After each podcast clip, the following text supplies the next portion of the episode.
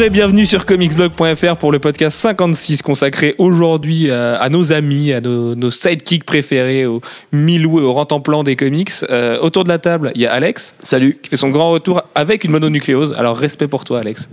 Il y a également Manu. Salut. Alex va peut-être s'endormir euh, pendant ce podcast. Et il y a Jeff. Hello. Alors, euh, comme toutes les semaines, on va commencer avec toi, Alex, les coups de cœur et les coups de gueule. Et Dieu sait que cette semaine a été riche en actu, euh, comme très rarement, en fait, finalement. Enfin, peut-être peut comme jamais, ce qui est pratique quand on a un rédacteur mononucléosé et un autre qui est pris complètement par le boulot. Euh, du coup, Alex, quels sont tes coups de cœur et tes coups de gueule cette semaine? Bah, Le coup de gueule, c'est les photos de Judge Dredd qui sont mais ridiculissime.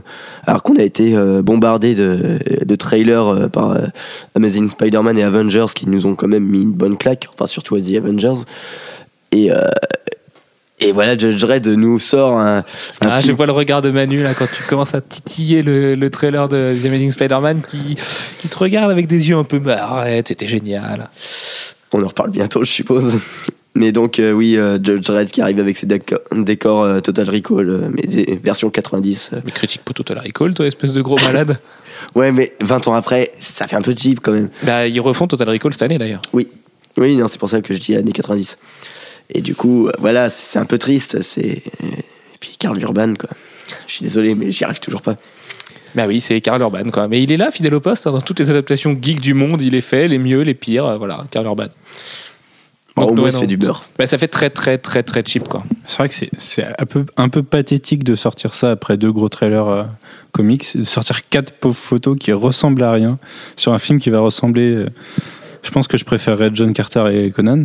On t'avance pas trop.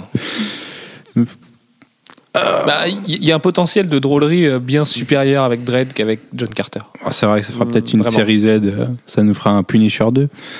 Enfin, Punisher 3 après Warzone, quoi. Warzone est rigolo, moi j'ai bien aimé. C'est du Lexi Alexander euh, pur jus. Ce qui est marrant quand même avec Dredd, c'est que Pete Travis, réalisateur du projet, qui est d'ailleurs toujours rattaché au projet euh, sur toutes les feuilles officielles, euh, c'est quand même barré. viré paraît-il par son producteur voilà parce que pour différents artistiques alors moi j'aime bien quand on est viré pour différents artistiques je veux juste dire que son producteur est un sale connard qui veut pas te laisser exprimer le peu de choses que tu as exprimé avec un budget réachitique mais voilà c'est quand même dingue de voir que le film va être monté par un tâcheron absolu euh, qui sera sûrement pire que le producteur du choc des titans. Donc euh, rien que pour ça, euh, moi j'ai hâte de le voir et j'espère pas payer bien cher le jour où je vais le voir au ciné parce que je sens que je vais me faire violer quoi. En même temps, je pense qu'on va se marrer mais à un point parce que ça, ça va être le pire du second degré. Enfin, il va falloir y aller comme ça. oui, oui, enfin non, il faut le prendre au second degré. Je suis pas sûr que le film soit réalisé au second degré. Ou alors on le voit dans les mêmes conditions qu'on a vu Conan.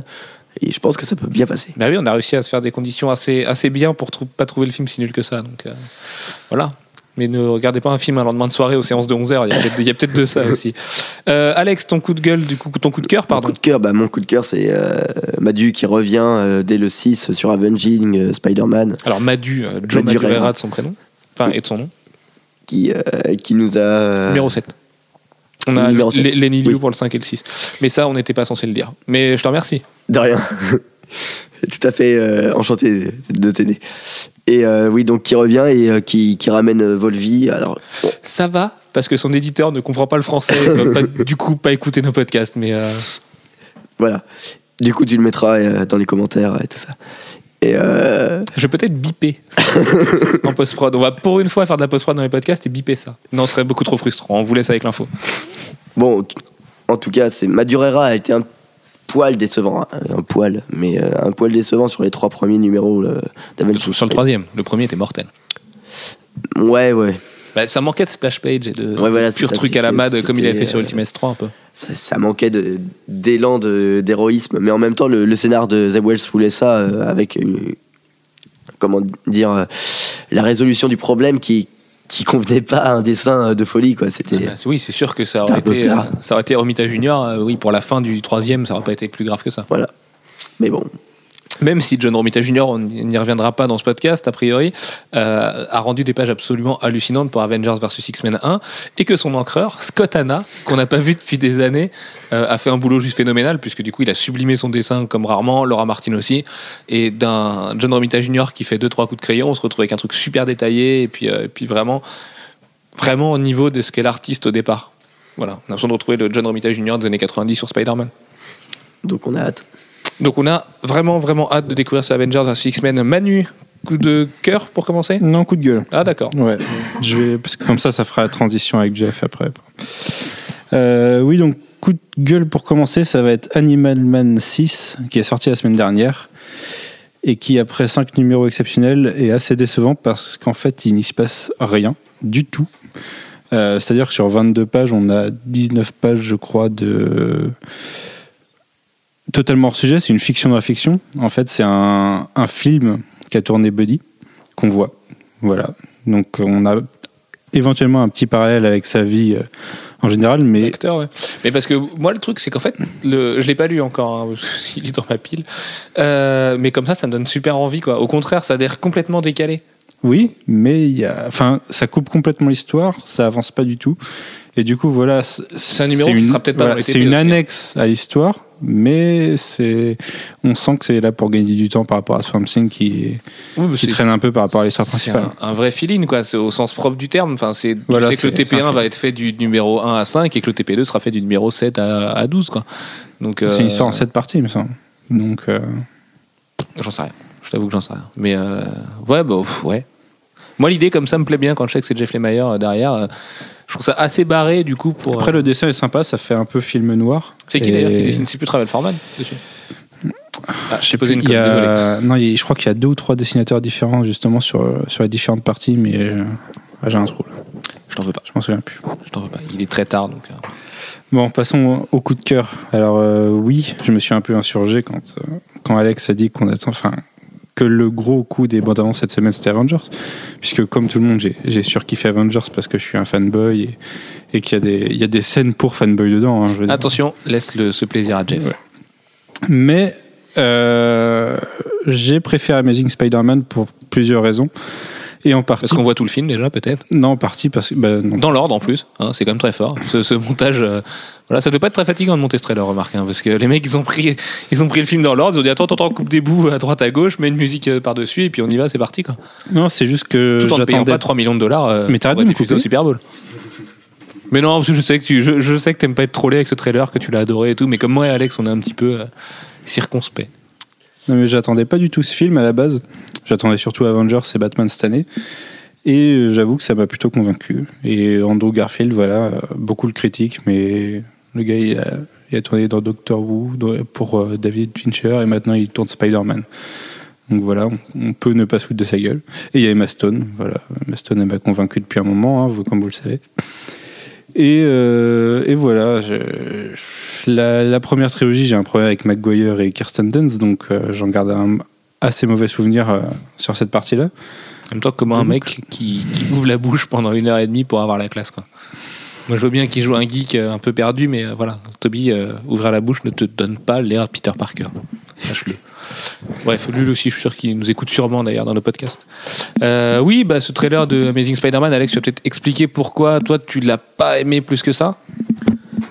Bah, parce que j'ai trouvé qu'il y avait un gros problème de photo. Quoi. Euh, la photo du film était un classicisme euh, qui m'a.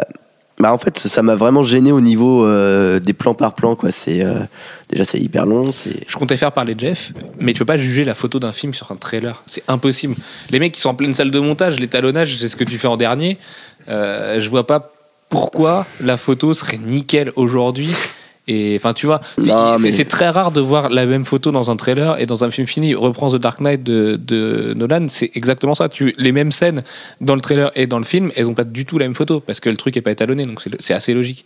C'est vrai qu'après, ça fait un peu sombre Twilight. Euh, J'ai un, t-shirt de Ramones et j'ai une capuche dans une rue. Ouais, mais voilà, c'est ça, c'est euh, pseudo euh, rock'n'roll, euh, euh, désespéré. ça, ça me.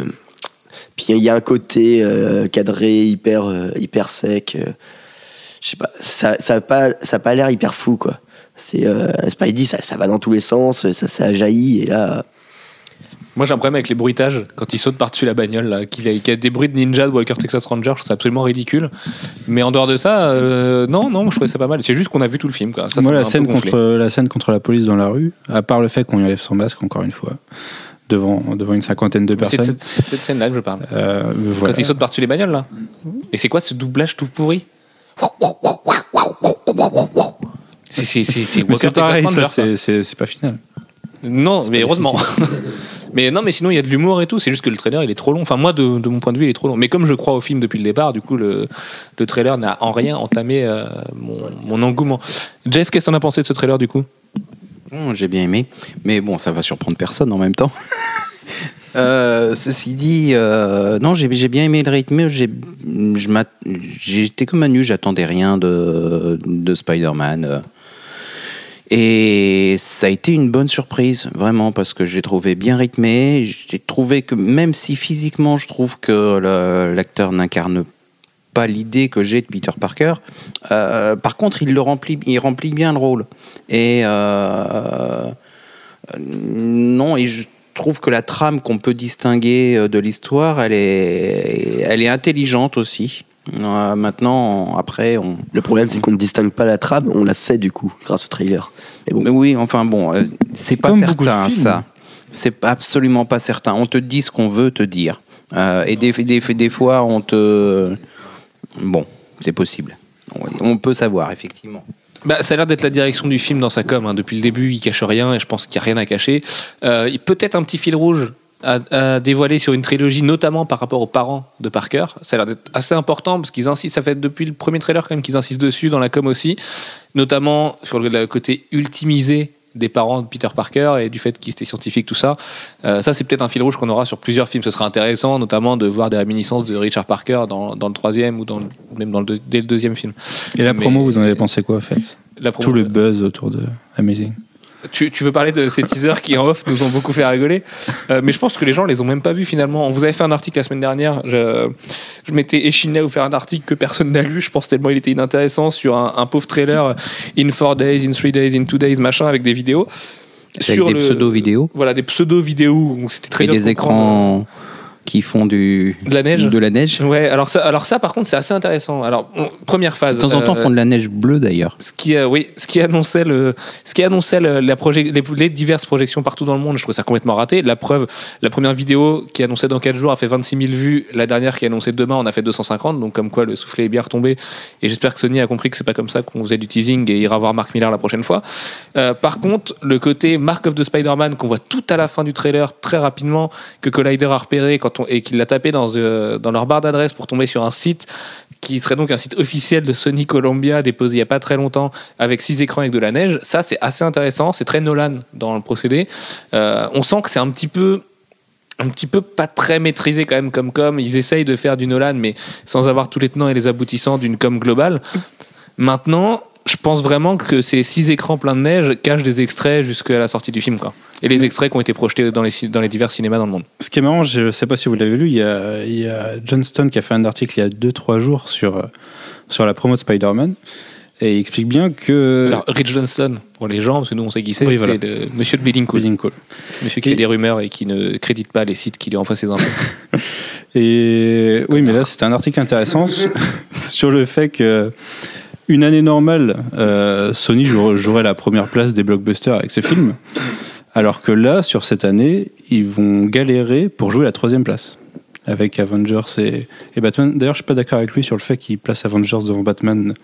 Moi non plus. Mais c'est très. Il le place gagnant au résultat. c'est très anglo-saxon de placer Avengers plus rentable que Batman. J'ai l'impression qu'en France, on est beaucoup plus proche de, de, de- du côté arty de Nolan que du côté popcorn de- des Vengeurs? Mais je pense que euh, Avengers va être plus rentable que Batman pour une raison simple, c'est que Batman va coûter plus cher. Jusqu'à présent, euh, Batman a coûté plus cher que, euh, Ah, ça, c'est que sûr tous que les autres le films Marvel. Ah bah, il coûte Studios, plus cher que tous euh, les autres films adaptés de super-héros à lui tout seul. Donc, mais euh, quand on parle euh, classement, on parle pas rentabilité, on parle nombre d'entrées. du nombre d'entrées. Mais oui, puis là, il sera moins vu. Enfin, quoi que. Je parlais pas de classement, je parlais de rentabilité là. Donc, De- euh, et, oui. et en rentabilité, non, je pense quand même que Batman sera devant pour la simple et bonne raison que le premier a généré plus d'un milliard, celui-là a des raisons d'en générer encore plus a priori. J'ai l'impression que Warner maîtrise son bébé, mais comme, enfin Warner en fait non, parce que c'est pas Warner, parce qu'on sait de sources sûres que Nolan fait tout tout seul. Donc ça c'est juste proprement hallucinant, mais avec des moyens illimités. Et j'ai l'impression que le mec contrôle absolument tout. Je le vois bien moi dans sa tour d'ivoire avec un calendrier minuté à la seconde près à dire attends je vais leur balancer ça comme un gros sadique et d'arriver le jour J et qu'on se prenne tous une claque monumentale aller-retour dans la gueule. Euh, pour les Vengeurs, on est quand même loin de ça. Il laisse fuiter des petites choses, preuve en est de l'identité d'une des deux menaces du film. Voilà, en mettant stop sur la vidéo, vous avez vu l'article qu'a fait Manu l'autre jour.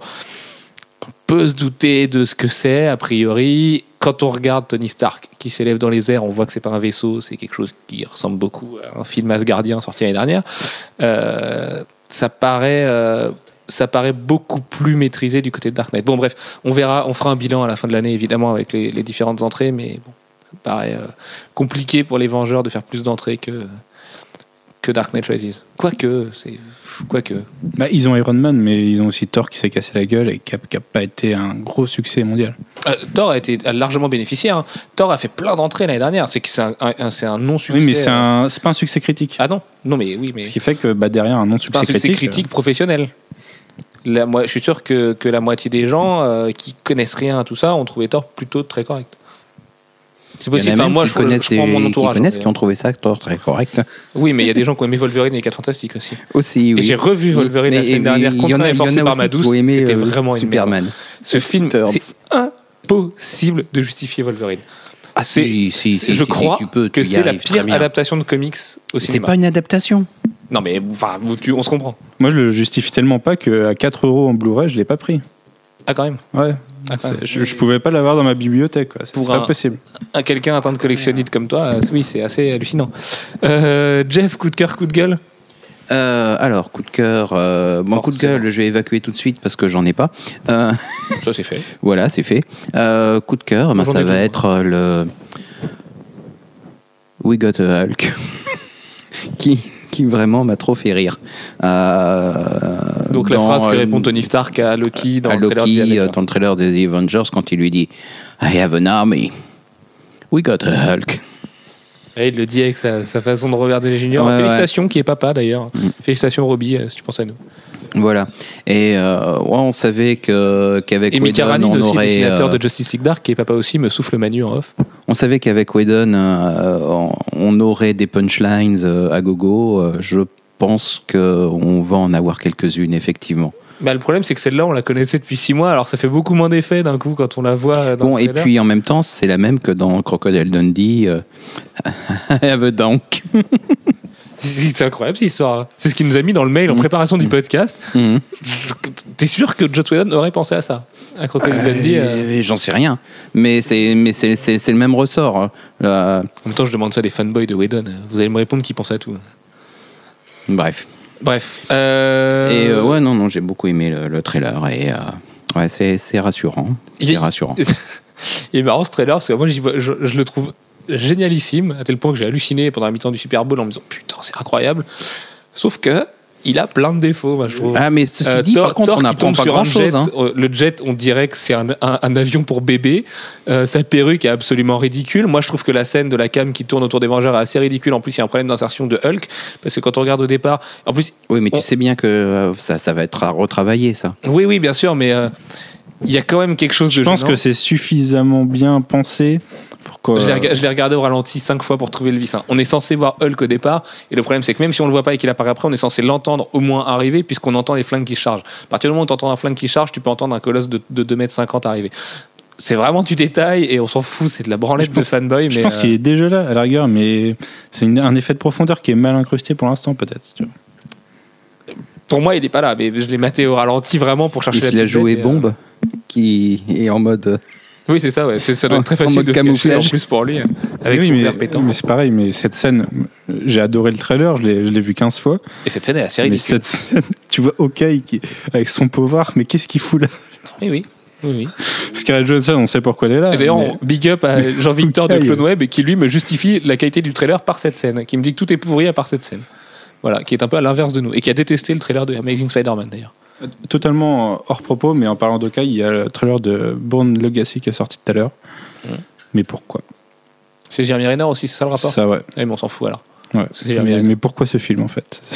D'ailleurs, totalement off, j'ai une idée. Non, bref, non, on s'en fout. C'est- mes théories sur Jérémy Renner, ce gros tâcheron. Euh, bref, du coup, ce trailer, il a plein de défauts, mais il est génial quand même parce qu'il parle à notre inner fanboy. Euh, la scène, putain, je, je me disais que j'avais pas envie de voir Iron Man 3, mais finalement, la scène où Iron Man fait son ascension dans ce portail asgardien, elle est juste complètement dingue. Elle est, elle est folle cette scène, quoi. Et il y a plein de trucs comme ça. Enfin, ouais, bon, ça a l'air cool, quoi. Ce qui me fait marrer, Cap est ridicule par contre. hein. On a la confirmation que Cap, même avec, la post-prod, son costume il est minable. Quoi. Pourquoi ne pas avoir regardé le costume militarisé ou un costume euh, type de Ultimates? Ce qui me fait rire, c'est qu'ils ont sorti deux trailers. Un premier avec une première menace qui était Loki et rien d'autre. Et un second avec une nouvelle menace comme ça qui apparaît. Qu'est-ce qu'ils vont nous faire s'ils nous sortent un troisième trailer Il n'y aura pas Je de pense troisième pas qu'ils en sortiront. Non. Y Qu'est-ce qu'ils nous cachent pour le film? Il y aura deux trois, deux, trois trucs à droite à gauche, mais euh, bah, on saura tout avant. hein. Il y aura des fuites avant. Sachant qu'on est presque mi-février. euh, les projets presse de The Avengers, ce qu'on sait, c'est qu'on le verra en Non, avril, être début, début, début, non, début avril. Il sera encore dans, il sera encore dans les studios pour faire de la post-prod en mars, c'est quasiment sûr. C'est deux semaines avant. Voilà, on n'est pas censé le dire, mais les projets presse sont deux semaines avant la sortie officielle. Donc on peut imaginer que la première semaine d'avril, la deuxième semaine d'avril, euh, on sera à Paris pour voir ça et puis on vous en parlera parce qu'on pourra pas se retenir de toute façon. Euh, mais on vous dira pas tout, évidemment, on respectera l'embargo si vous nous écoutez, euh, messieurs de Paramount. Bref, quant à moi, mes coups de gueule, je balance plein de trucs, moi ce soir c'est de la folie. Mes coups de gueule, le premier c'est le foutage de gueule de Todd McFarlane, Marc Silvestri sur The Darkness 100. Euh, leurs couvertures sont honteuses. McFarlane rend un sketch euh, qui est à peine digne d'une commission à 200 euros. Euh, Michael Golden fait un truc pas terrible, mais bon, à la limite, c'est foufou, donc c'est rigolo. Et surtout, Marc Silvestri fait une compo absolument infâme. Alors, Alex la trouve bien. Hein libre, libre à toi, Passable, Alex. passable, euh, gentille. c'est- du Silvestri très faible. Alors, il invoquera encore sa blessure au pied pour justifier son niveau pourri euh, ces derniers temps. Et du coup, c'est Michael Broussard, euh, qui est un mec adorable en plus, qui remporte la timbale de la plus belle couverture avec un. Un Darkness qui domine complètement, c'est Angelus, la chose euh, à terre? Non, c'est pas Angelus, elle a pas des cornes, Angelus. Hein. Bref, qui domine un truc avec des cornes. Euh, si, si, c'est Angelus. hein. Si, c'est Ouais, Angelus, ouais. Bon, bah, bref, qui domine Angelus et, euh, et ça a l'air cool, c'est plutôt badass. Et au moment de la sortie de The Darkness 2, on se dit que Sylvester et ses copains auraient quand même pu faire un effort. Euh, mon autre coup de gueule, mais celui-là il est rigolo parce qu'on lui tape dessus un petit peu gratuitement depuis un moment, c'est comme Walking Dead. C'est le trailer Super Bowl de John Carter. J'ai envie de demander aux gens de Disney pourquoi avoir dépensé 3 millions pour ça. Euh, ça coûte cher un spot du Super Bowl. Vous auriez peut-être dû donner vos 3 millions à Spider-Man, ça vous aurait plus rendu service parce que le trailer est ridicule, aucune image inédite, un- une espèce de frise qui forme John Carter euh, euh, sur, comme un vieux gif pourri sur un fond noir dégueulasse. Enfin voilà, ça donne encore moins envie qu'avant et, je pense que ce film est parti pour marcher parce qu'il sort vraiment à la bonne période et que ce sera salvateur pour, Disney. Mais voilà, arrêtez d'adapter des choses si c'est pour en faire des, des, des distributeurs de popcorn comme ça. euh, voilà, je pense que Burroughs n'a pas besoin de ça, Prince of Persia n'avait pas besoin de ça. Donc euh, les prods à Bruckheimer, il y en a marre, qui retournent faire les experts ce type-là et puis euh, et qui, nous, qui nous foutent la paix sur les licences qu'on aime bien. Bref, euh, hop, j'avais un troisième coup de gueule, mais je te l'ai piqué, Alex. C'est la dispute de Static Shock parce que je trouve ça abusé d'avoir crédité euh, Scott McDaniel. Non, c'était John Rossum. Ouais. Enfin, un des deux, je sais plus, euh, sur le titre, alors qu'en fait, il n'a pas travaillé dessus, ça discrédite complètement l'artiste. Il Et a travaillé sur le numéro 1. voilà, c'est ça. Et Rosum qui avait quand même fait, ouais, enfin, et encore avec des gros guillemets. Pourtant, le numéro 1 est très nul. Mais euh, Rosum qui était un très bon scénariste sur euh, Zombie, notamment, euh, qui du coup euh, se voit discrédité par une, une querelle interne ridicule avec un éditeur. Et franchement, au moment de rendre hommage à Dwayne McDuffie, je trouve ça un peu limite de régler ses comptes sur Twitter en live comme ça. On n'est pas Nadine Morano dans l'industrie, donc, donc voilà, euh, laissez-vous tranquille, messieurs. Bref. Et puis mes deux petits coups de cœur pour finir, c'est Marc Millar qui se lance dans la BD pour enfants. Alors oui, bah, c'est Marc Millar et un nouveau projet, donc moi je suis content. Euh, je que ça a l'air mortel, ça s'appelle Kindergarten Heroes. Vous avez les visuels dispo sur le site. Ça a l'air mignon comme tout, on dirait les Razmoquettes qui deviennent des super-héros. Moi je trouve ça cool. Ce sera sûrement assez nul, hein, faut le dire, mais euh, moi je trouve ça mortel et je vais le lire comme j'ai lu Takio, euh, comme un enfant. Voilà. Et puis un dernier petit coup de cœur avant d'enfin passer au sidekick. J'ai l'impression qu'on n'a jamais autant parlé dans des coups de cœur et des coups de gueule. C'est les stats euh, du site qui sont absolument colossales grâce à vous lecteurs. Donc c'est mortel parce que depuis qu'on est rentré dans Goulême, on pète nos records à peu près absolument tous les jours. Et c'est juste, euh, c'est juste ça me fait un gros gros plaisir, t'as vu. Et voilà, c'est vraiment grâce à vous. Donc on vous remercie de nous partager autant, de, de nous aider comme ça, parce que ça fait super du bien, encore une fois, au moment où c'est un peu pas tous les jours facile de faire tourner un site quand on est amateur. Donc euh, voilà, vous êtes les meilleurs, on fait des gros bisous et puis bientôt on boira des coups ensemble et on n'en fera pas de vidéo cette fois. Euh, sur ce. T'as vu, il a réussi à parler de Marc Millar et à faire son Marc Millar dans la- le même euh, coup de cœur, coup de gueule. Je sais Très pas fort. si remarque Marc Millard, euh, oui, si, si, il est du genre à inviter les gens à boire des coups. Allez, on va enfin enchaîner avec le sujet du jour. Ce sont les sidekicks, les compagnons, comme on les appelle au Québec. Jeff, tu vas nous, tu vas être notre historien. Je vais te laisser parler. Désolé, je parle beaucoup depuis tout à l'heure. Quelle est l'histoire des compagnons? Oui, enfin les sidekicks, les compagnons, les comparses, les, euh, on peut le traduire différemment. Peut- il y en a certains qui l'ont traduit par faire valoir aussi.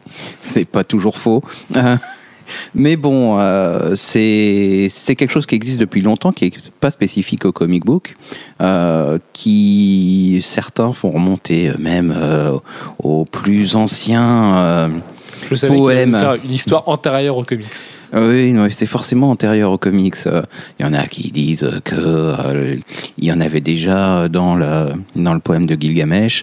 Euh, eh oui, il y avait déjà un sidekick pour Gilgamesh, euh, 15 000 ans avant Jésus-Christ.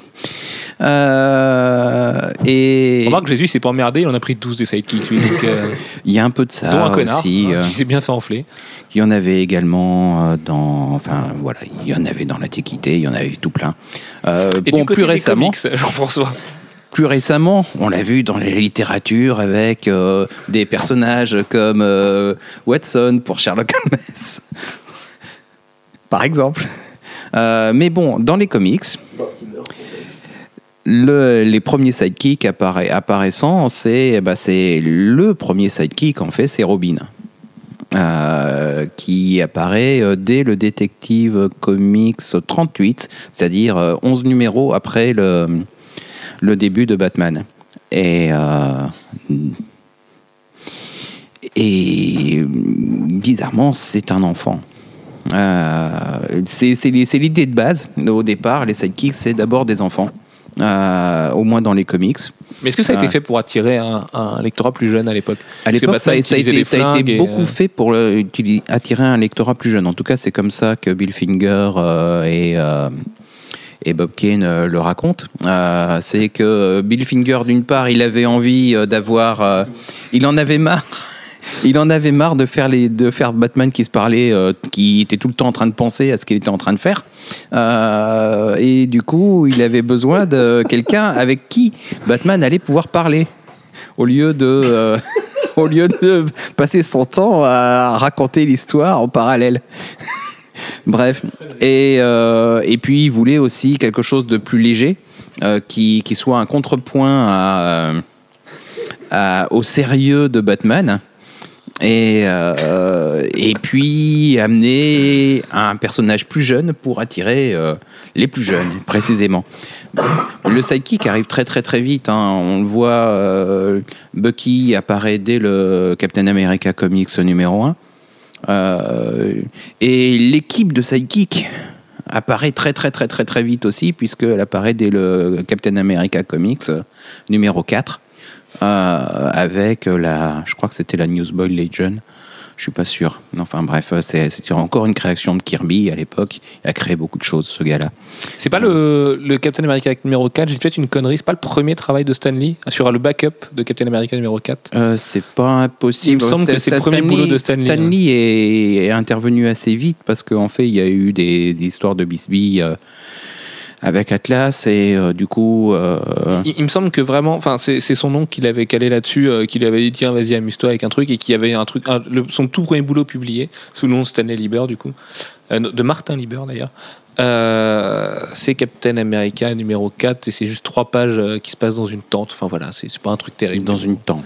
Oui, enfin dans une tente de l'armée. euh, vous voyez, Avec des sidekicks. Alex, euh, oui, bah non, non, bah voilà, je le savais. On peut pas. eh, ça fait 5 minutes qu'on a commencé les sidekicks, vous faites déjà des blagues pédophiles, les mecs. Comment on va relever le niveau et expliquer aux gens que non, Batman n'a jamais violé Robin dans Mhm. des circonstances affreuses? Dans des circonstances normales, je dis pas, mais jamais, jamais dans la Batcave, il a fait les choses bien. Voilà. Bon, alors il faut savoir quand même que le côté euh, euh, sous-entendu sexuel euh, n'apparaît euh, que dans les années euh, 50 avec le fameux docteur Vertam et son Seduction of the Innocent qui dit que ben, ces hommes adultes avec de jeunes enfants, il y a des tendances homosexuelles cachées latentes. Et peut-être pas si latentes que ça d'ailleurs, Euh, enfin selon lui en tout cas. Et euh, c'est quelque chose qui n'existait pas du tout avant. Le, personnage, euh, le sidekick, était, était là pour apporter plus de, plus de vie au personnage adulte, apporter aussi un contrepoint à ce personnage adulte qui, la plupart du temps, est beaucoup plus sérieux.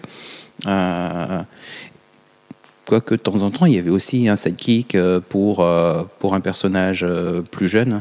Euh, mais enfin bon, je me, je- on va oublier. Ça marche. Euh, Je parle de Stripsy pour le. Euh, euh, ah, pour le Stance Spark Killed, voilà. Euh, qui est un personnage du All-Star Squadron euh, dans les années euh, 40, euh, donc euh, au Golden Age de DC. Voilà. Et dis-moi, Jean-François, quelle est la différence entre DC Comics et Marvel Comics sur les, les sidekicks Historiquement, même si Bucky peut être vu comme euh, le- l'exception qui confirme la règle? Non, non, il n'y a pas. de- Vraiment, c'est la même chose. hein. Euh, Marvel, DC, euh, c'est le même combat au moins dans les années euh, 40. Euh, les, les, les choses, les choses ne changent. Les choses ne changent que euh, à partir des années. euh, bah, à partir de 1955, le, le- Seduction of the Innocent de Vertham, d'une part, et puis euh, l'apparition du Comics Code, qui fait que l- avoir des adultes avec de jeunes de jeunes gens de jeunes éphèbes euh, ça passe mal ça passe mal et euh, les, les éditeurs et en particulier euh, Marvel euh, évitent le sujet euh, et évitera de- d'adjoindre des euh, des sidekicks à, Mais- et même à ces personnages. Stanley va, va aller ailleurs en expliquant que lui, il voulait pas mettre de sidekick parce qu'il trouvait que des adolescents qui combattent aux côtés d'hommes adultes sur des vrais champs de bataille, il trouvait ça assez malsain et euh, c'est, ça, ça ternissait un petit peu l'image héroïque des- des véritables super-héros adultes. Mais c'est un trait qu'on va retrouver dans pas mal de ses créations finalement, et seules celles de Kirby ont un sidekick aujourd'hui, puisque euh, Spider-Man n'a pas de sidekick. Hulk, il a le sidekick de tout le monde, Rick Jones, mais bon, euh, c'est vrai qu'au départ, si, c'est un vrai sidekick à la limite. Thor n'a pas de sidekick, il a des, des, des compagnons, euh, mais euh, au sens propre du terme. Et qui sont pas jeunes, hein, ils sont immortels comme lui, donc. euh, Iron Man n'a pas de sidekick parce que s'il le faisait boire, ce serait un beau bordel. Euh, pff, Bah, en fait, du côté de Marvel, on a un peu contourné le problème. C'est qu'au lieu d'avoir des sidekicks, euh, c'est-à-dire de, des personnages principaux euh, plus âgés avec euh, des. avec de jeunes compagnons. Ben, du côté de Marvel, ils ont fait des, ils ont fait directement de jeunes héros. Euh, Spider-Man, c'est un tout jeune héros. Bon, alors à côté de ça, évidemment, il y a les personnages plus plus âgés. Non, et puis Euh, ouais, les, les, les, les héros adultes. Fantastic vont- Four, il y a la torche. euh, voilà. Puis les héros adultes vont avoir des compagnons adultes. Le Captain America, il va avoir le Faucon. euh, du coup, Iron Man War Machine. Euh, il, a, il, a eu, il a eu Bucky avant le Faucon. Euh, Oui, non, mais enfin, voilà, il, a, il ça, a eu Rick Jones avant le Faucon. ça va être recréé de façon à ce qu'il. Voilà, il y a, il y a assez peu de héros enfants pendant très longtemps chez, chez Marvel. Finalement, les héros enfants chez Marvel apparaissent à peu près euh, au début des années 2000. À part Power Pack, mais ça on oublie. Euh, non, non, Power Pack, c'était très bien au début. Au tout début. Au tout, tout début, c'était vraiment très, très bien. Euh, mais c'est une mais Power Park c'est quelque chose des années 80 et puis ça ça n'a pas attendu ça là on est on n'est même pas dans on n'est même pas dans le sidekick euh, tel qu'on le conçoit avant c'est-à-dire que Robin c'est pas un gamin de 8 ans hein, quand euh, quand il est pris sous, sous l'aile de Bruce Wayne. Il est un peu plus âgé que ça quand même. Euh, alors que Power Pack, ça, va de, ça va de 4 à, de 4 à 10. Euh, c'est vraiment des, des jeunes enfants. Euh, c'est pas du tout la même chose. Du côté de Marvel, on va plutôt aller vers les.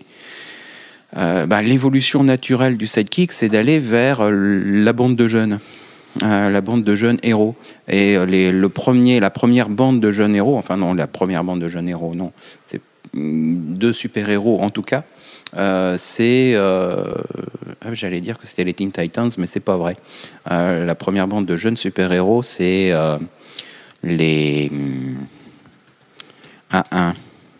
Euh, c'est Taureau plus euh, Ah oui, plus euh, la torche. les- les envahisseurs, euh, les- ils- non, non. Les Invaders, c'est un regroupement d'ensemble de héros. Ouais, mais ces- dont, ces euh, gens-là, euh, c'est pas des, c'est pas des sidekicks. C'est ça qui est assez étonnant. C'est, ils apparaissent pas en support d'un, d'un héros euh, adulte. Euh, mhm. Oui. euh, le non, ce que je voulais dire, c'est le non, c'est c'est pas le cas. Euh, en l'occurrence, le vrai, euh, la première vraie équipe, c'est c'est Taureau plus euh, plus la torche. C'est Taureau plus plus Bucky. Et c'est pas faux. Mais les Teen Titans apparaissent beaucoup plus tard. Et euh, dans les années euh, 60. Plutôt que de vous échiner à chercher un truc euh, qui n'a d'intérêt euh, que pour, je pense, euh, un fan complètement hardcore au fond de l'Arkansas, euh, surtout qu'on fera un podcast sur les, les, les équipes de jeunes super-héros, donc c'est pour ça que je vais vous arrêter là-dessus. Euh, on va s'arrêter un bon moment sur le sidekick le plus en vue de l'histoire du sidekick, et tu l'as dit Jeff, puisque c'est le premier à être apparu, sur Robin, et particulièrement sur les Robins. Alors, euh, Manu, pour que tu parles un petit peu dans ce podcast consacré au sidekick, est-ce que tu peux nous faire à peu près l'histoire des Robins et nous présenter le premier d'entre eux, puisqu'on va faire un petit tour de table pour les- en présenter chacun, avec Dick Grayson. Dick Grayson, donc le premier Robin, a apparu en 1939. 39 ou 40 40. 40. En avril 1940. Qui est donc selon un, la couverture. un orphelin euh, acrobate euh, recueilli par Batman après la mort de, de ses parents et qui décide du coup de, de aussi d'aussi combattre le mal suite à la mort de ses parents tragique euh, tué par euh, Elle est, euh, non je- c'est pas non c'est le- ouais c'est la mafia ouais voilà pourquoi je pensais Voilà. ah non c'est dans Il le est- c'est dans le Schumacher Il est recueilli par Voilà. euh, Bruce Wayne qui en fait son. qui en fait son, son premier sidekick et pendant très longtemps. Et c'est assez intéressant pour euh, ce Robin-là, puisque c'est, c'est probablement le sidekick qui a le plus évolué euh, à travers le temps. C'est le premier et c'est celui qui a depuis euh, qui, est de- qui a vraiment vieilli et qui est devenu Nightwing aujourd'hui. Et, Et même Batman. et même Batman, oui, mais. pendant un an. Si, dans le relaunch, c'est considéré qu'il a été Batman. Pendant l'absence de Bruce. En effet. Autant pour moi. Ensuite, on a Jason Todd qui est arrivé. Alors, lui, c'est un peu. Lui, il est arrivé un dans les scandale, années c'est- 80. C'est euh, C'est un voleur qui Voilà. voulait. qui voulait fracturer la déjà, Batmobile. Dick est déjà devenu. euh, Dick est déjà devenu Nightwing. Et euh, du coup, ça fait un moment que Du Batman n'a plus, plus de Robin et il faut remplacer Robin. Sachant que Dick avait quand même pris son essor justement même avant Nightwing en tant que Robin, euh, c'était c'était plus possible. C'est quelque chose que DC a compris aussi. euh, Ça faisait euh, Ah bah il était clairement des, des dizaines d'années que voilà son Robin il avait bien grandi, sachant que chez DC les, les années ont un vrai poids, enfin un vrai avec des gros guillemets sur la continuité et du coup il fallait trouver quelqu'un d'autre. Le problème c'est que c'est tombé dans une époque un peu gritty où on n'a rien trouvé de mieux que de mettre un Robin qui voulait voler les, les roues de la Batmobile. Enfin oui c'est assez Et ridicule. Ça a été le motif du recrutement parce que bon sang, qu'est-ce qu'il fallait être culotté pour voler les roues, les roues de, de Batman? Même si on verra que le recrutement de Tim Drake est parfaitement euh, pas terrible aussi au départ. Enfin voilà, il, il est assez peu crédible. Lui qui a apparu en 89, qui devient Robin euh, dans la même année, euh, je crois trois mois après, dans Batman 442. Euh, le mec, qui, du haut de ses 10 ans, il arrive à comprendre que Batman c'est Bruce Wayne, alors que des génies purs comme Hugo Strange euh, ont mis des années à le comprendre. Enfin bon, bref, à la limite, si ça peut servir le récit, tant mieux. Jason Todd, il avait une, euh, une, euh, une histoire marrante, notamment l'histoire de sa mort. Alors aujourd'hui, Jason Todd, enfin marrante, oui. C'est euh, marrant éditorialement. Voilà, c'est marrant éditorialement. Manu, est-ce que tu peux nous raconter cette histoire? Bah, c'est le deuxième Robin qui était un peu branleur et pas forcément toujours apprécié. Et euh, pour un coup marketing, euh, DC s'est dit tiens, on va faire une histoire où il va se retrouver euh, entre les mains du Joker. Et euh, bah, le lecteur va décider s'il vit ou s'il meurt. Et alors, la question c'est de savoir est-ce que L'histoire s'appelle A Death in the Family. Voilà. Est-ce que le public a décidé de le tuer parce qu'il l'aimait pas ou est-ce que le public a décidé de le tuer parce que ça serait mortel de tuer Robin? Toujours est-il qu'ils l'ont tué. Ça s'est joué à très bizarrement à quatre voix près, je crois. C'est comme Secret Story, ça joue toujours à quatre voix près, mais au final, euh, l'huissier, c'est le, gars derrière sûr, qui récupère voilà. les- l'échec. quoi. Je suis pas sûr qu'on connaisse exactement les, les résultats du vote exact. Toujours, je suis même pas sûr qu'ils aient voté en fait Si, si, pour la si, ils ont de- voté.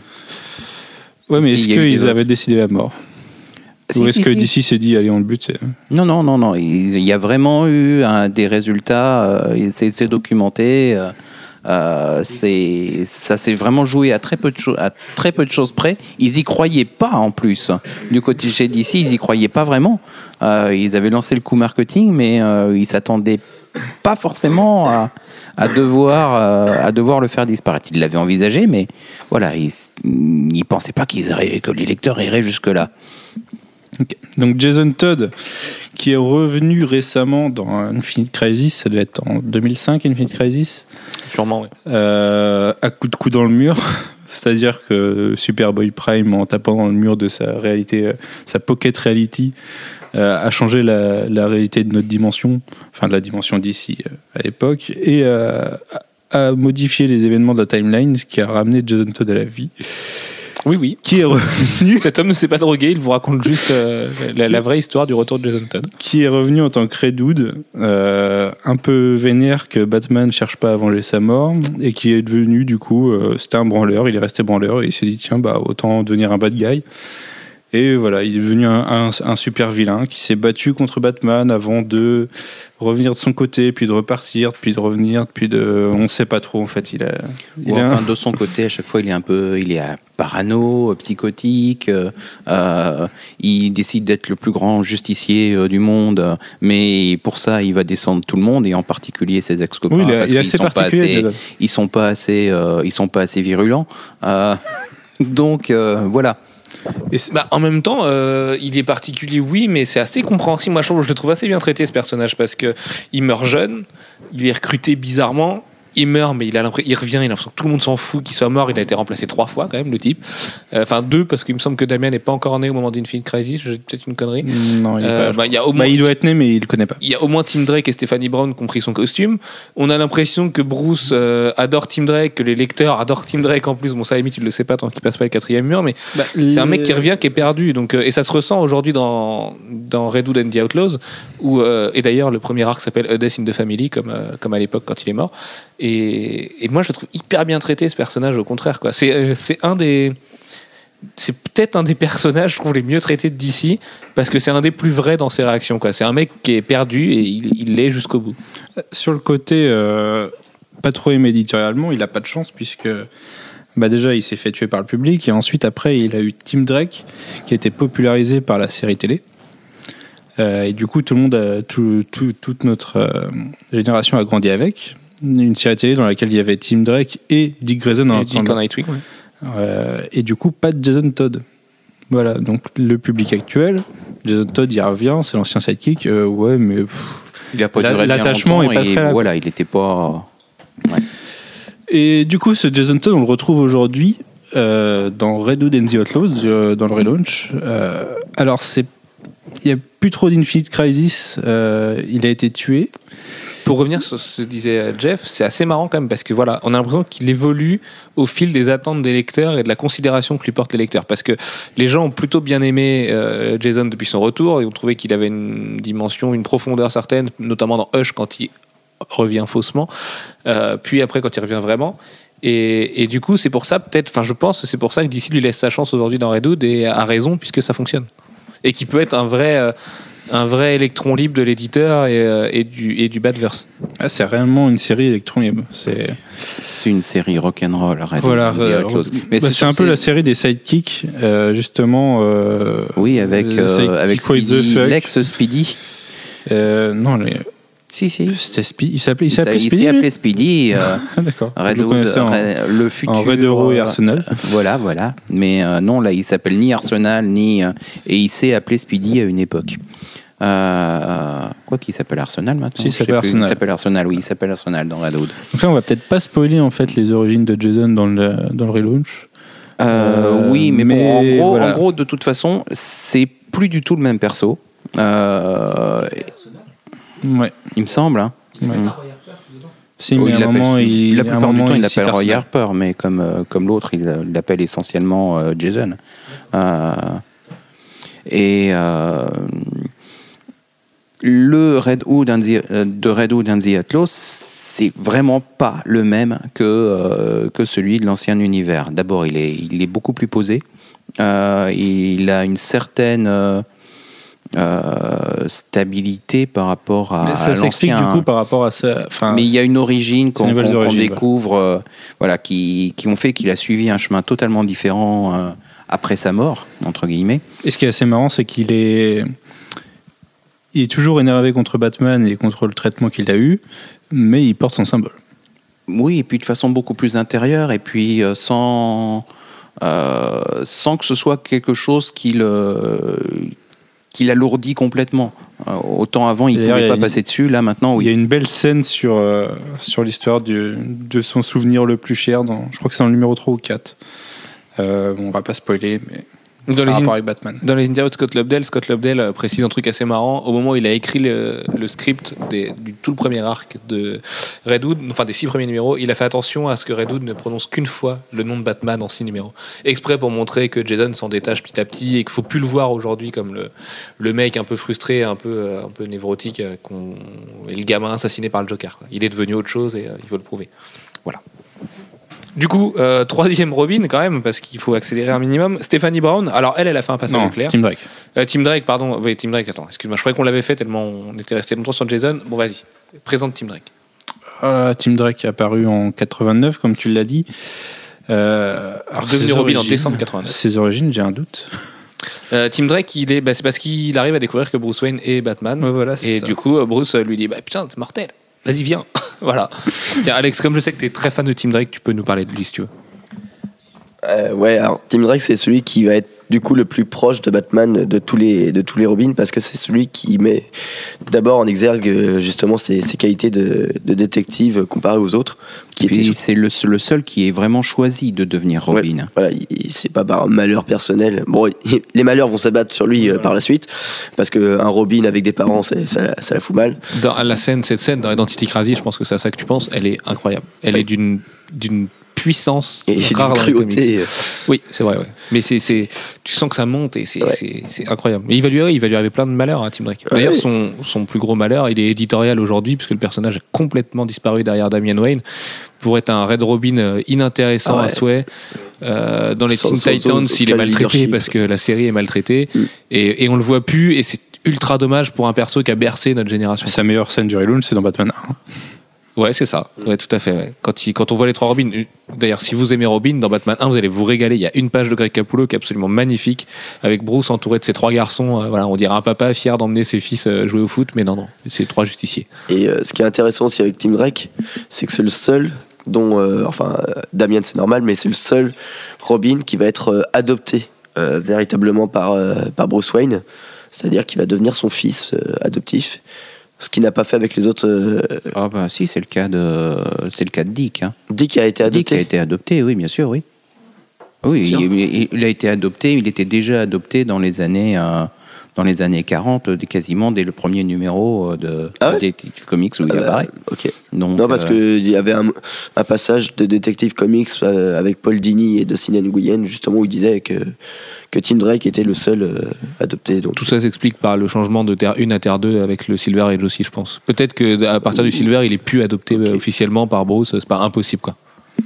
Il me semble que si. hein. Il me semble qu'il reste qu'il l'est quand même. Il est toujours, euh, il est toujours l'héritier, il est toujours, euh, il est toujours Eastward. Euh, Il y a, un, il y a un, un truc qui m'a toujours fait marrer, c'est comment les gens qui, en, en voyant les relations entre Batman et Robin et Bruce Wayne et ses différents fils adoptifs, ne bitent pas qui sont, euh, qui sont les Robin et qui sont Batman et qui est Batman. Euh, je veux dire, quelqu'un qui sait que. oui, mais bon, Oui, non, euh, mais- voilà. Oui. Pourquoi, mais c'est- quand même assez abusé de connaître qui est Robin et de pas pourquoi on ne que tiens, Bruce pas Batman. Superman euh, quand il, quand il met ses lunettes Pourquoi Jameson comprend toujours pas que Spider-Man, euh, c'est Peter Parker, sont c'est la même personne Enfin, c'est un terrain absolument. euh, voilà. Il, il faut fermer les yeux sur ce terrain-là si on veut euh, justifier les Green comics Lantern auprès et- du grand Mais si je t'ai reconnu, même si t'as un masque de merde. Ouais, aussi, ouais. Voilà. Euh, donc après Tim Drake qui du coup a disparu aujourd'hui dans les limbes d'un- de choix éditoriaux un petit peu euh, douteux. Euh, D'ailleurs on peut regretter que Scott Snyder derrière toutes ses qualités n'exploite pas plus le personnage et on aimerait que, que Damian se prenne une grosse balle dans le buffet pour faire revenir Tim. Euh, Il y a Pas Stéphanie D'accord, j'aime Brown bien Damien. qui est- ben, on y vient juste après. Euh, donc on- il y aura deux femmes qui vont porter le, enfin deux filles qui vont porter le costume de Robin. Stephanie Brown en juillet 2004 dans Robin 126. Réellement pendant 5, minutes. Voilà. Donc, mais, mais c'est pas grave parce que c'est rigolo. Donc, euh, Oui, ils en jouent maintenant, littéralement, euh, et- voilà, c'est ça. C'est un truc qui, qui les fait rire, qui fait rire tout le monde. Ça, c'est pas une casserole. C'est un petit truc sur lequel ils ont joué à l'époque. C'était euh, plutôt bien vu finalement. À l'époque où Robin avait une série qui faisait plus de, de 100 numéros. Euh, et puis l'autre euh, femme à être devenue Robin, c'est j'ai perdu son nom, euh, celle de Frank Miller dans, dans Dark Knight Returns, euh, la petite rousse, qui s'appelle Carrie Kelly. C'est Voilà. pas la même taille, enfin, niveau timeline après. Ah bah non, de toute façon, c'est un univers Voilà. alternatif. Donc, Donc, euh, voilà. Mais, mais on peut la noter, notamment parce qu'il y a des figurines d'elle qui existent et que c'est un personnage. Les gens aiment rigoler en disant Ah, il y a Robinette et machin, et c'est rigolo. euh. Puis Robinette, c'est rigolo finalement, comme nous. J'avais jamais pensé à un robinet, mais maintenant, ça me fait rire dans ma tête. Et, euh, Bob Finger. Bill, Bill Finger. Bill Finger, attention. Mais bref, arrête avec ce genre de blague. Je vais rigoler après. Et du coup, donc Carrie Kelly, qui sera l'instrument de Frank Miller pour Dark Knight Returns, que euh, qu'on verra adapté notamment dans, dans un animé euh, de, de Bruce Timm qui rendra hommage à Miller. Et voilà, c'est rigolo à noter. Euh, elle a le slip un peu ringard de Dick Grayson à l'époque et et c'est rigolo de le noter. Maintenant, le dernier Robin, c'est le vrai, le seul vrai à partager son sang euh, avec Bruce Wayne. Euh, c'est Damian Wayne, donc on en a parlé tout à l'heure, fils de Talia Al Ghul. Peut-être qu'on le verra au cinéma cet été, finalement, ne sait-on jamais, avec Marion Cotillard euh, qui est vraiment enceinte dans la vraie vie. Non, elle a accouché, je crois. Euh, c'est pas impossible. Bref, j'y crois pas du tout, ceci dit.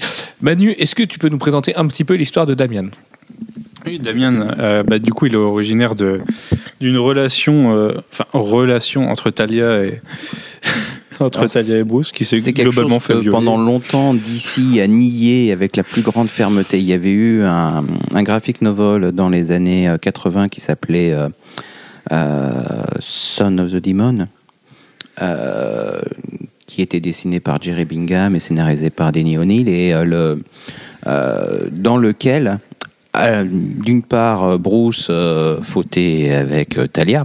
Euh, D'autre part, à la fin, on voyait euh, Talia euh, avec un enfant qui était euh, l'enfant de l'enfant de Bruce Wayne.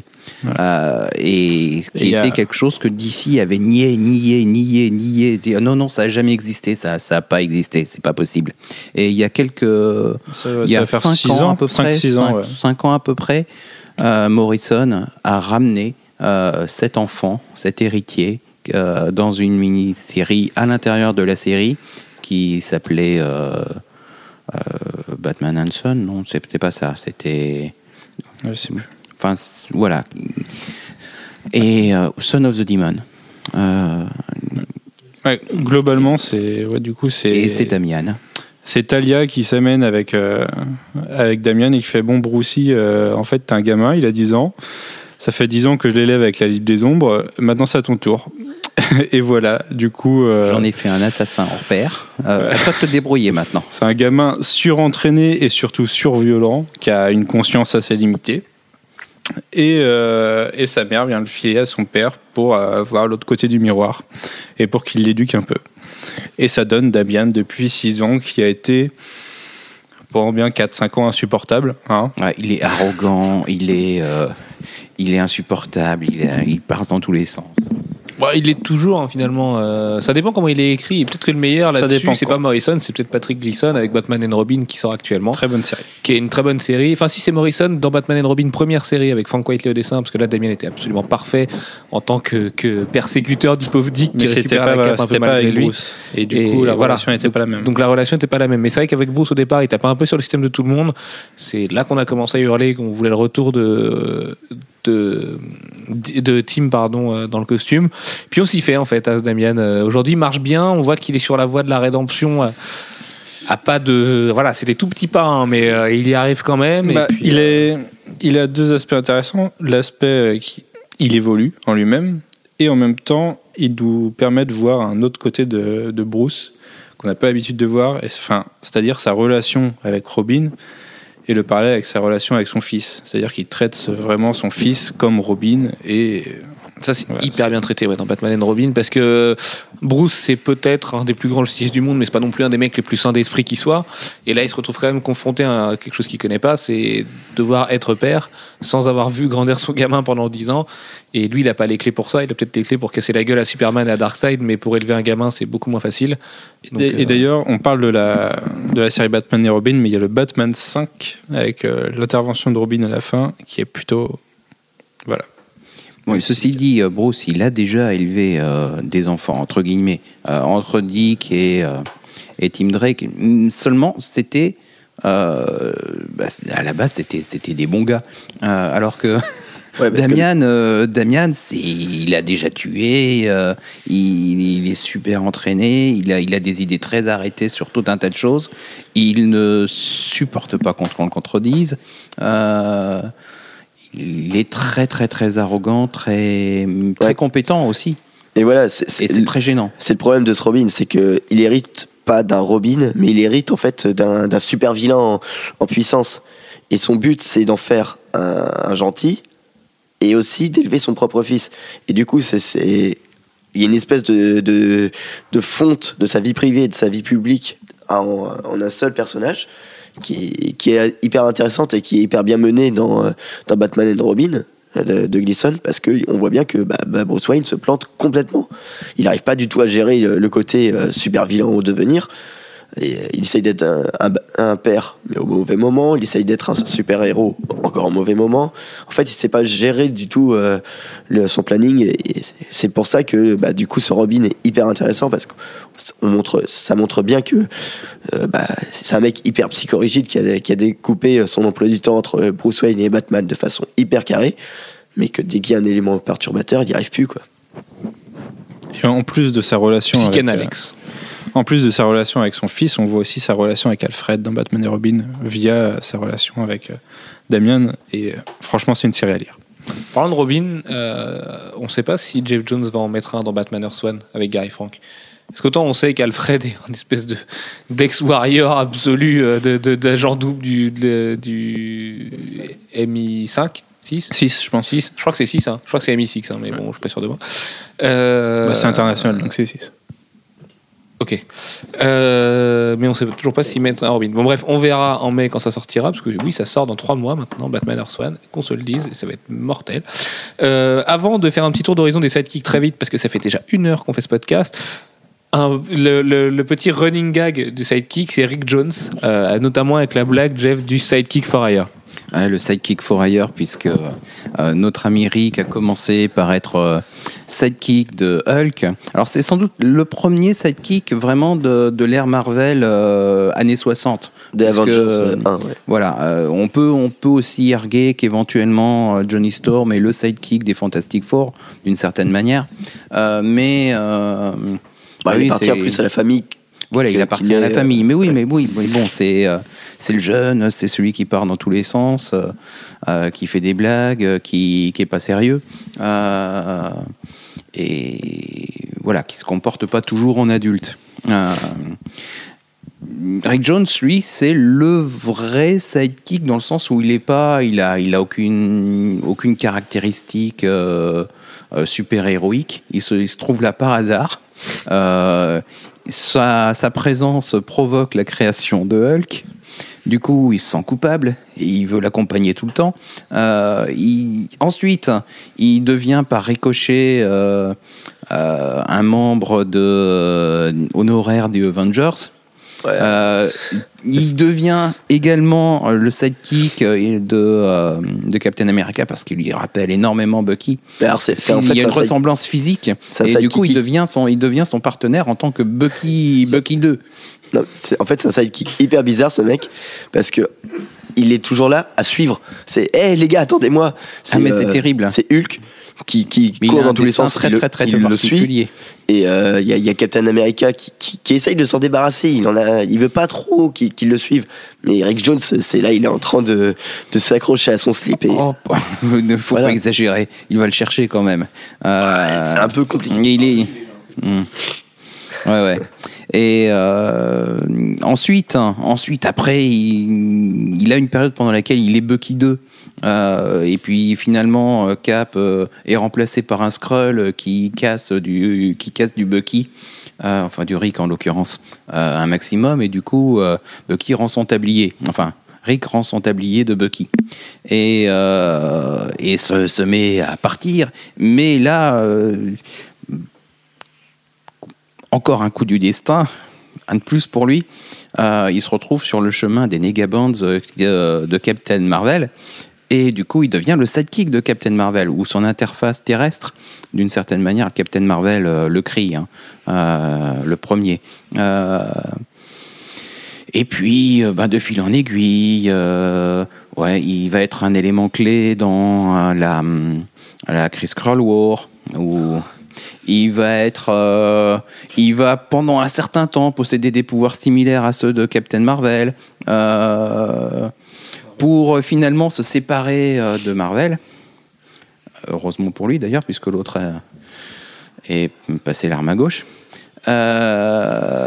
Et Sa femme va devenir une harpie. oui, sa femme va devenir une Oui, oui. harpie. euh, il... Oui, il va- lui arriver encore plein de trucs. Aujourd'hui, euh, c'est bombes. euh, bon, bref. Euh, Rick Jones, c'est vraiment En gros, il le, side- le de sidekick, sidekick euh. pour ailleurs. For ailleurs. Ouais, non, mais il faut vraiment pas que Marvel utilise des sidekicks parce qu'après, il leur arrive tout et n'importe quoi, les pauvres. C'est l'horreur. Enfin, Rick Jones, c'est le, le mec qui a la timeline la plus bizarre du monde, quoi. Donc, euh, enfin, il Ouais, est- la plus bizarre du monde, la plus, la plus tirée par les cheveux sûrement, mais la plus bizarre, euh, non. Allez, un truc un petit peu moins tiré par les cheveux. On va faire un tour d'horizon des différents sidekicks. Euh, chez Marvel, ça va aller vite puisque justement, à part Bucky et Rick Jones, le reste est quand même très très anecdotique. Si vous pensez à des sidekicks en particulier, allez-y. Après, on n'a pas forcément les sidekicks chez Marvel, on a les, les correspondances jeunes. Par exemple, avec les Young Avengers. euh. Oui, enfin c'est très récent. Et c'est des équipes de jeunes, c'est pas des sidekicks. Encore une Ouais, fois. voilà. Mais c'est euh, c'est des correspondances. Ils s'identifient à leurs héros, mais à leurs héros, excusez-moi. Mais c'est voilà, ils, ils travaillent pas avec. Jeff? Oui, chez Marvel, en tout cas, il y avait euh, au départ, il y avait les sidekicks Bucky, Taureau pour la torche. euh, euh, plus récemment, du côté de Submariner, il y avait Namorita. bon, euh, et Namora plus récemment. Euh, c'est pas des vrais sidekicks, c'est plus des dérivés. Euh, des personnages que, euh, que de véritables sidekicks, en tout cas, dans l'univers Marvel actuel. Euh, mais c'est aussi l'évolution du sidekick. Le sidekick, il y en a de moins en moins. On pourrait d'ailleurs remarquer un truc, c'est que du côté des, des vilains, on pourrait penser qu'il pourrait y avoir des sidekicks. Et en fait, il y en a a priori qu'un seul vrai, c'est Harley Quinn pour le Joker. Euh, Sinon, chez Marvel, le vrai qui, en a, qui a vraiment des, des sidekicks, ça reste Wolverine, qui a eu euh, Shadowcat et Ah, euh. Jubilee. Et oui, voilà, et là, lui, on peut des- considérer que X23, d'une certaine manière, Ouais, en aussi. est une aussi. Oui, non, c'est vrai. Il y a, il y a les, les sidekicks récurrents pour. euh, Mais il y a même le sidekick du sidekick avec Lockheed. Mais mais il y a quand même pas ce côté euh, le ce côté comme chez euh, DC où il y a un sidekick officiel qui est ancré dans l'histoire et ça va rester. Et même quand ils ont créé des nouveaux et là je pense à Aqualad et ben on comprend tout de suite que c'est le sidekick d'Aquaman et c'est comme ça pas autrement. Même si aujourd'hui Jeff Jones a l'air d'avoir un petit peu oublié. Euh, du coup du côté de DC est-ce qu'on peut Il faire un encore. listing euh, non exhaustif? Manu. Euh, oui, bah déjà, bon, facile. Robin, euh, Wonder Girl, Wonder Girl, pour Wonder Pour Woman, Wonder oui, bien sûr, qui dans l'origine. L'univers uni originel était une sœur. euh, ensuite, dans le post-crisis, euh, était une copie, mais plutôt du côté des. et dans le relaunch, c'est juste nul. Euh, oui, je sais pas. Ouais, si, si. Euh, voilà, mais c'est pas la même en même temps. hein, c'est, On a euh, Superboy, on a Arsenal, enfin, du coup Speedy, euh, oui, Superboy pour Superman, euh, Speedy, Arsenal Red Arrow pour Green Arrow. Euh, C'est plus Supergirl éventuellement Kid Flash. Pour, euh, pour, Su- pour Superman. Puisque Superboy, à l'origine, c'était le même, plus jeune, et ensuite, c'était un clone. Donc, euh, et Ouais, je parle de la version clone.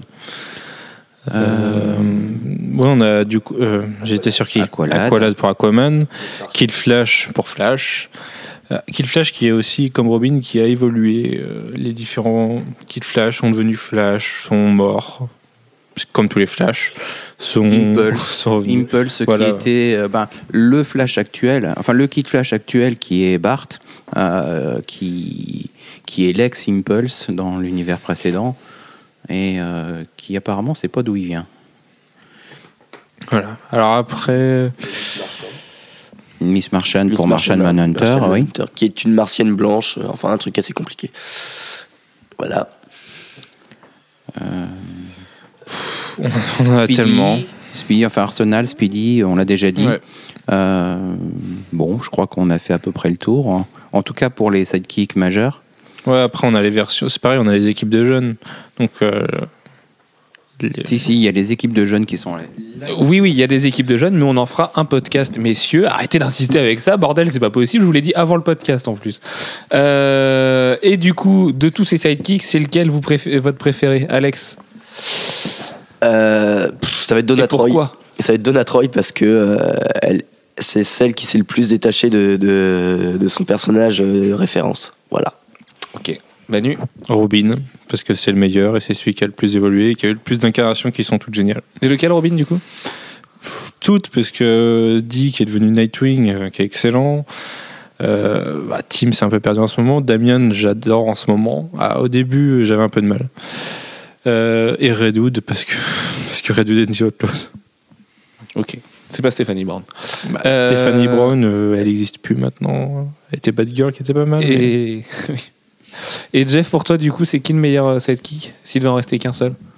Hmm, je suis bien embêté euh, parce que j'aime beaucoup Donna Troy et, euh, et Robin. Euh, donc euh, choisir entre les deux, c'est compliqué. Allez, choisissons un. Ouais, je vais dire Donna. Ok, ça marche. C'est ça. Elle a un nom de Wonder Girl. sandwich. C'est marrant, ça. Mais ceci dit, ceci dit, actuellement, je suis, je suis pas sûr que Donna Troy existe dans, dans l'univers euh, post-relaunch. En tout cas, pour l'instant, on l'a pas vu. Ou alors, euh, peut-être dans un coin de case. Je prépare un nouveau Euh, costume qui brille.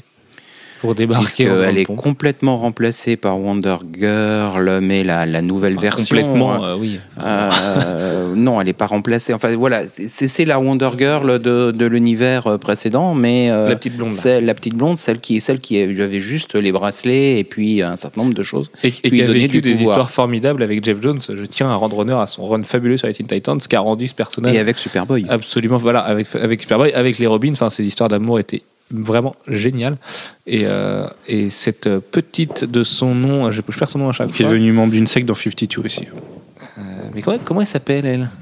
Euh, bah, c'est pas Elena. C'est Cassandra Cassandra, Sandsmark. Voilà, qui en fait était la protégée, euh, qui était la protégée de Diana dans euh, l'univers euh, post-crisis. Et qui est la fille de Zeus. Rien que ça. hein. Euh, paye ton curriculum. Ah oui. Euh, Ah oui. bah, ça c'est très postérieur. D'une archéologue et de Zeus, ouais. Euh, Quant à moi, du coup, je vais sauver l'honneur de Marvel parce que Marvel c'est mieux. Non, je pas dit ça. hein. Euh, moi, mon sidekick préféré, c'est Bucky, tout simplement parce que Ed Brubaker en, en a fait un truc absolument génial. Non, en, dehors de ça, en fait, j'aime bien l'idée de Bucky. Euh, c'est d'ailleurs pour ça que j'étais hyper déçu que l'acteur de Gossip Girl l'interprète dans Captain America et donne aucune profondeur au rôle, même si je pense que euh, tomber dans un trou comme ça, ça va pas le faire mourir et qu'il y a des chances qu'on le revoie dans de futurs épisodes de, de Captain America. Mais euh, non, du début à la fin, je trouve Bucky c'est un perso passionnant. Son passage sur Winter Soldier, c'est cool. La série Winter Soldier qui est sortie avec euh, Bush Guiche C'était très bien, d'ailleurs. était vraiment bien. Alors, un, poil court, un poil pas très intense, mais euh, vraiment très bien. Et une relation géniale avec Black Widow, une relation géniale avec En même Steve. temps, je me demandais si c'était Euh, pas justement Black Widow son sidekick, mais bon. Bah ouais, alors mais oui, mais Black Widow, mais c'est d'un autre euh, côté, euh, Black Widow, ça c'est le, pourrait plan- être c'est le- l'inverse. c'est le plan cul et le sidekick de la moitié de l'univers Marvel, donc. euh, Je me demandais s'il faisait des, des plans à trois avec Daredevil, moi, mais. Bah ouais, ouais, c'est pas très clair. ouais. Sachant que Daredevil a d'autres meufs à côté en plus, euh, mais qu'il arrive pas à les garder lui aussi. Donc, euh, non, non, mais bon, euh, officiellement, c'est Bucky son mec. hein. N'allons pas chercher des crosses à Scarlett Johansson. Ah, D'ailleurs, ça voudrait dire que c'est. le- Chez Marvel Studios, ça marche très très mal le couple Bucky-Black Widow. Euh, bref, sur ce, on vous dit bonne semaine à tous. On espère que vous avez appris plein de choses sur les sidekicks. Euh, moi, mon sidekick, euh, c'est vous trois, messieurs. Voilà, je, je vous aime comme une équipe de jeunes héros et je vous promets qu'on va faire ce podcast sur les jeunes héros. Je sens que vos lèvres sont en, en, en meurent d'envie et oui, on va parler On va des Young Avengers pendant des heures. parler et- des, des Power Packs. Non, mais surtout avec Teen Titans, on peut parler quand même des runs géniaux de Wolfman et Perez, euh, plus Jeff Jones euh, et tous les mecs qui sont passés dessus, Et si on parle de Jeune Zéro sans parler de X-Men, euh, de jeunes héros. de Jeune Héros, oh, putain. Et ouais, oui, je sais pas ce qui t'arrive aujourd'hui, parce qu'en plus, d'habitude, tu me reprends toujours là-dessus. Oui. euh, et oui, non, mais oui, bien Les. New Mutants. les New Mutants, mais il y en a plein chez les X-Men, même les Generation Hope. Les Generation Hopes, les Generation Next. Les FF maintenant, depuis FF13. Bon, bref, on, on se garde tout ça pour un prochain podcast, et même les messieurs. Fantastic Five. Euh, sur ce, bonne semaine à tous, portez-vous bien, on vous faites d'énormes bisous, à jeudi prochain. Ciao, Salut. ciao. Bye.